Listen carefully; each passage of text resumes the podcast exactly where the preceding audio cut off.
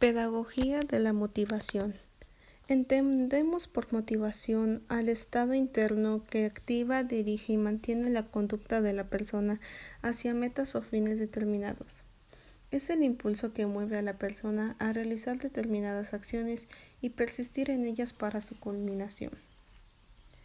A continuación estaré mencionando algunos de los principios para la organización de la instrucción en la motivación ya sea captar la atención y la curiosidad por el contenido, mostrar la relevancia de los contenidos más significativos de la actividad de aprendizaje, conseguir mantener el mayor nivel de interés por el contenido de la actividad, desarrollo de la actividad escolar, fomentar máximo nivel de autonomía y autodeterminación y dar máximo nivel de actuación al alumno Facilitar la experiencia del aprendizaje.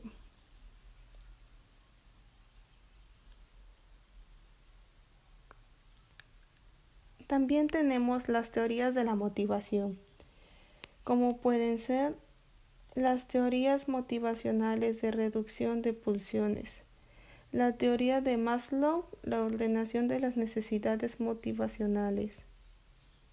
Como siguiente tenemos la teoría cognitiva, que son aquellas que explican la motivación de cada individuo centrándose en el papel que desempeñan los pensamientos, las expectativas y la comprensión del mundo. Como siguiente tenemos la teoría de los incentivos, el imán de la motivación. También tenemos la teoría del proceso de oposición, el yin y el yang de la motivación. Teoría de la excitación, Búsqueda de la estimulación.